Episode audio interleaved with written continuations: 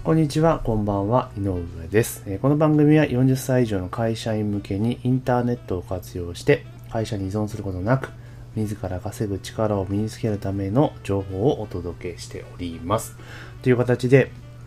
8月ももうお盆も終わりまして後半戦に突入しておりますがいかがお過ごしでしょうか？まあね、お盆休みの間にですね、まあいろいろ家族との予定等々もある中でですね、まあビジネスに取り組まれている方もいらっしゃったんじゃないかなというふうに思いますし、逆に、まあサービス業にお勤めの方はですね、今、時期をずらしてお休みを取られている方もいらっしゃるんじゃないかなというふうに思っております。で私の方は、まあ、実家の方にですね、帰省をしていたというところで、まあ、今週からお仕事が再開している状況です。で、まあ、近況、ビジネスの近況を軽くさせていただきますと、今はですね、えーまあ、Airbnb というところ、民泊のやりつつも、えーそこからですね、ちょっと海外っていうところの、まあ、キーワードを使ってですね、えー輸出っていうところをですね、新たにちょっと始めたんですね。えー8月の頭から、今月の頭から輸出を始めました。で、まあ、その理由は何かっていうと、まあ、Airbnb をやっていて、で、その外国人の、えーゲストとの接点とかいうのがいろいろ取れるわけですし、えーメールアドレスも一応ゲットできるという状況の中で、まあ、何かマネタイズできる方法がないかなというところを模索しているときに、またまたま eBay を使ったり、えー Amazon を使ったりという輸出というところの、えー学ぶ機会っていうのをちょっと得ることができましたので、今、それを学びつつ実践をしているという状況になります。で、今、どちらかというと、為替の動きでいくと、どちらかというと、まあ、円高の方に、まあ、触れつつあると。確か今年の、うん、年末、昨年年末ですね、ぐらいだと、まあ、1ドル110円ぐらい、120円近くあったのかな？あったものが、今も100円じゃないですか。為替がだから半年ちょっとで20円ぐらい円高に触れてるんですよ。だからエアビーでいくと、毎月だって5000ドル、6000ドルっていうところがですね、あの、売り上げとして立つわけなんですけれども、まあ、それが、ま、円ベースに換算して、為替で20円高くなっちゃうと、ね、それだけで結構な額が変わってくるというような状況になっています。まあまあ、それはさておきながら、まあ、円安、円高、普通の人はですね、円安になったら輸入だ。いや、輸出だ、輸出だ。で、円高になったら輸入だ、輸入だって話なんですけれども、まあ、あえてですね、今回そのエアビーっていうところを眺めながら、まあ、ちょっと状況はそんなによろしくないんですが、逆に、ね、こう円高、円安とかそういうところでですね、反応して、プレイヤーが減っているかなと思いつつ、まあ、輸出ってところに挑戦をしています。で、実際にやってみて思ったことなんですが、あの、思っている以上に簡単でした。あの、なんか海外に物を送るとか、また外国人の方とやり取りをするとか、いろいろ、なんか大変そうじゃないですか、輸出ってマジで。でも実際にやってみると、えー思ってるほど難しくはない。えー逆に言うと正しい手順を理解すれば、これ誰でもできるなというのが正直な印象です。まあだから、一曲その転売、要は輸出と言いながらも国内の転売とかと全く同じで、まあ海外で需要があるものを探して、まあそれを出品して売るという単純な形なんですよね。で、結局、その、じゃあなんでそんな簡単でいろいろ結果も出やすいのに、あの、輸出みんなやらないかっていうと、間違いなく、あの、英語ができないとか、あと、海外に荷物を送ったことないしとか、えーそういうことが、そそれぐらいなんですよね、理由って。で、やることって基本的には一緒なので、日本で売るのとね。だから、そういう意味である意味、その語学、英語っていう部分が参入障壁になってんかなというふうに思いました。で私も実際、その、やるまでは、英語できないしなっていうふうにところがあったので、やるならまあ国内転売かなとか、いうふうに思ってたんですが、実際やってみると、まあそうでもねえぞというところですね。なんでかっていうと、あの基本的に、まあ、eBay とか Amazon とかっていうプラットフォームを使うわけじゃないですか。だから集客って基本的にそのプラットフォームをやってくれるわけですよね。じゃあ自分でやる必要全くないと。で、あと商品出品したところ、するところもですね、基本はその今、Google 翻訳とかもありますし、逆に、まあ同様の商品とか同じ商品出品している方いらっしゃいますので、まあその文面をコピペすればいいだけなんですよね。まあコピがいい悪いは別にしてですけれども、まあ、そんだけ簡単なんですよ。で、実際、えー買われた方とのやり取りっていうのも、そんなにあの日本のヤフオクみたいにね、あちゃこちゃないんですよね。結構パンパンパンとできるし、あと、本当 Google 翻訳とか Yahoo 翻訳って言います、精度が上がっているので、まあ、おおおよその意味は取れるんですね、それで翻訳すれば。で、あのに、難しいその日本語の言い回しとかってことをしなければ、ほぼほぼあの、翻訳でも十分通用できるのかなと。要は日本語って結構、その、回りくどかったりとかそうするので、あの翻訳だとわけわかんなくなっちゃうことが多いんですけど、本当に子供が話すような言葉、えー、文章でですね、書けば、ほぼほぼ意味は通じるのかなと思っているので、あの、思っているほど難しくないです。はっきり言って。だからやるなら、結構、英語は苦手だからって二の足踏む方多いんですけれども、あの、全然簡単なので、私は結構いいんじゃないかなというふうに思ってます。で特にサラリーマンの方、私もサラリーマンですけれども、あの、国内転売とかってすごく確かに成果がすごく出やすいんですよね。まあ、実店舗回って仕入れてっていう形でやるパターンなんですけれども、でも、まあ、どう考えても我々会社員って、その会社終わって毎日、その、なんだ家電量販店で仕入れてとか、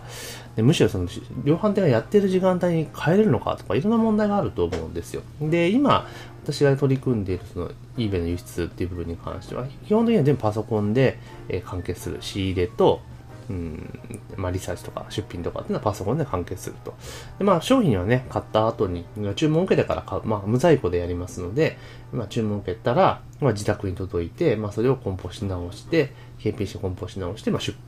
あの、出品する、配送するという形です。で、海外への配送っていうのも、あの、本当国内と送るのと本当一緒なんですよ。ただ、送付先が、外国なだけ。で、若干ちょっと料金高いぞっていう、それぐらいなんですよね。だから、お茶が郵便局があれば、ほんとすぐ出せるし、伝票も、え、パソコンで作ることができるので、あの、意外にほんと簡単です。で、まあ、はたまたですね、物量が増えてくれば、外注さんに頼んでしまうってもできるので、まあ、実は、その、輸出っていう物販に関しては、サラリーマン結構向いてんじゃないかなって正直ちょっと思いました。もっと早くやっとけばよかったなというふうにも思ってます。で、実際、私が全くゼロの状態ですね。物販とかって全くやったことなかったので、今回初めてなんですけれども、まあ、8月1日から、まあ、eBay の方に出品を始めさせていただいて、まあ、スタートしてですね、今23日なんですけど、一応5品売れてます。売上で言ったら800ドルぐらい経っています。で、利益が、まあ、1万7000円。ざっくり20%弱ぐらいかな、利益率で言うと。っていうぐらいなんですよ。あの、まあ、ほぼ20日間かな ?20 日間の状況で。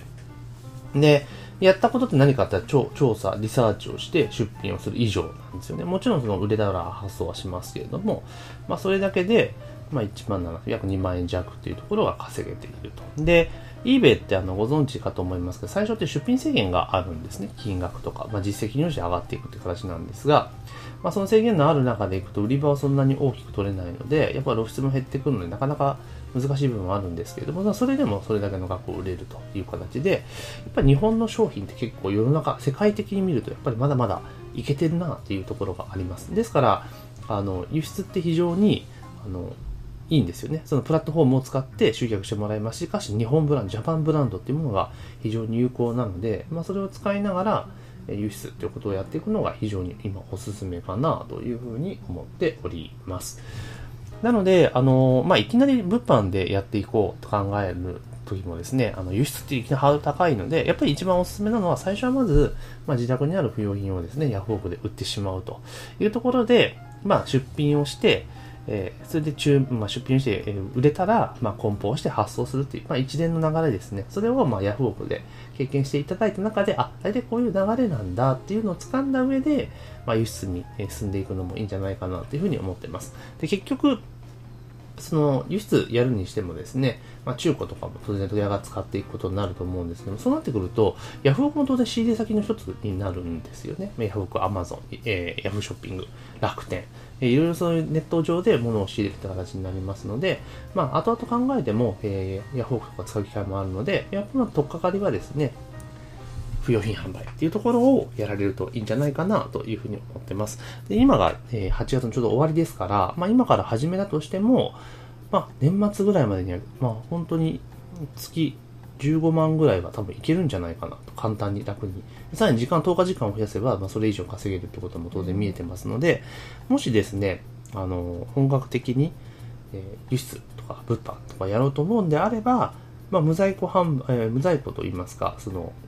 不用品販売からスタートして、私は輸出の方がいいんじゃないかなというふうに、え、思っています。国内転売よりもね、サラリーマンの場合は。本当に側近で現金が必要だぞっていう場合は、当然、国内転売の方がいいと思うんですけれども、まあ、そうじゃなくて若干、サラリーマンの方でカード枠がありつつ、まあ、資金力に若干ゆとりがあるのであれば、ただそういう時間がないっていう場合であれば、まあ、輸出、リベ輸出、アマゾン輸出っていうところがおすすめかなというふうに思っております。というわけでですね、もう早いもので、まあ、間もなく8月も終わって来月9月ですね、会社の暦でいくと、四半、え上半期もも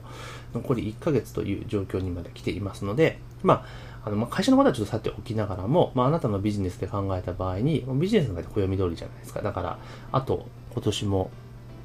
ね、4ヶ月ですよね。なので、まあ、4ヶ月間どう成果を上げていくのかっていうことをやっぱ考えていく必要があるんじゃないかなというふうに思っております。なので、あの、繰り返しになるんですけれども、まずは、あの、本当になんか、会社に依存するのはちょっと嫌だなとか、今後ちょっと不安だなと思うのであれば、まず、不用品販売、家にある不要なもので捨てる前にヤフオクに出すと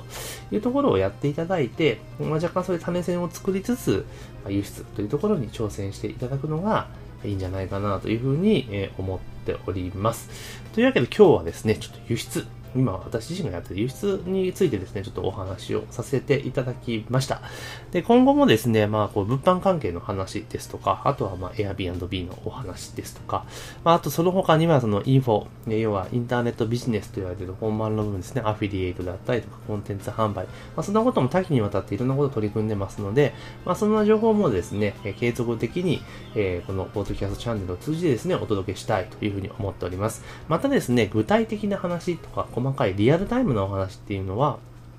あのメルマガで、お届けしております。えですから、あのメルマガで、ポッドキャストのページですよね。このページ、番組見られてるページのウェブサイトというところをクリックしていただきますと、えメルマガ登録フォームに、えジャンプしますので、まあ、そちらの方からメルマガご登録いただければというふうに思っております。というわけで、えー、若干長くなりましたけれども、えー、今日の番組は以上になります。ありがとうございます。